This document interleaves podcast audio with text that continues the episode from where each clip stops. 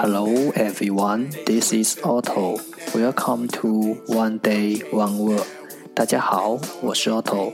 您现在收听的是荔枝 FM 幺四七九八五六，图听每日十五分钟英语之每日一词。欢迎收听，欢迎订阅。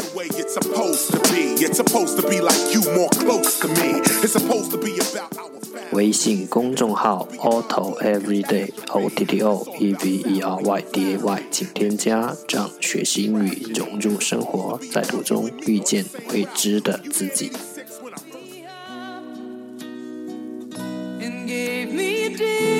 让我们一起简单的坚持每一天。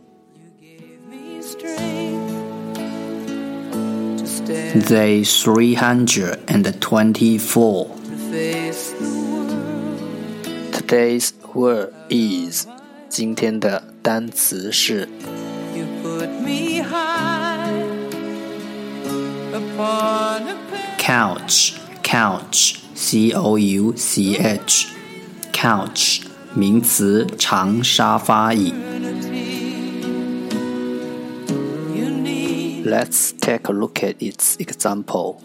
让我们看看它的例子。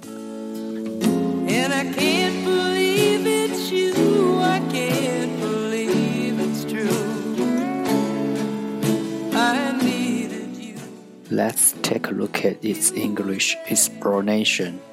让我们看看它的英文解释。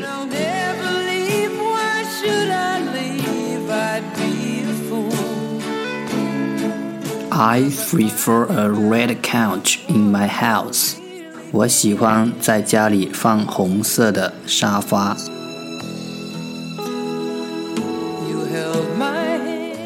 Let's take a look at its example again. 让我们再看看它的例子。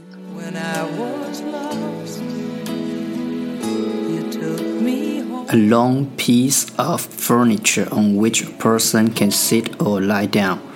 一个长的家具，a long piece of furniture，一个人可以坐着或躺着，on which a person can sit or lie down，一个长的家具，一个人可以坐着或者躺着。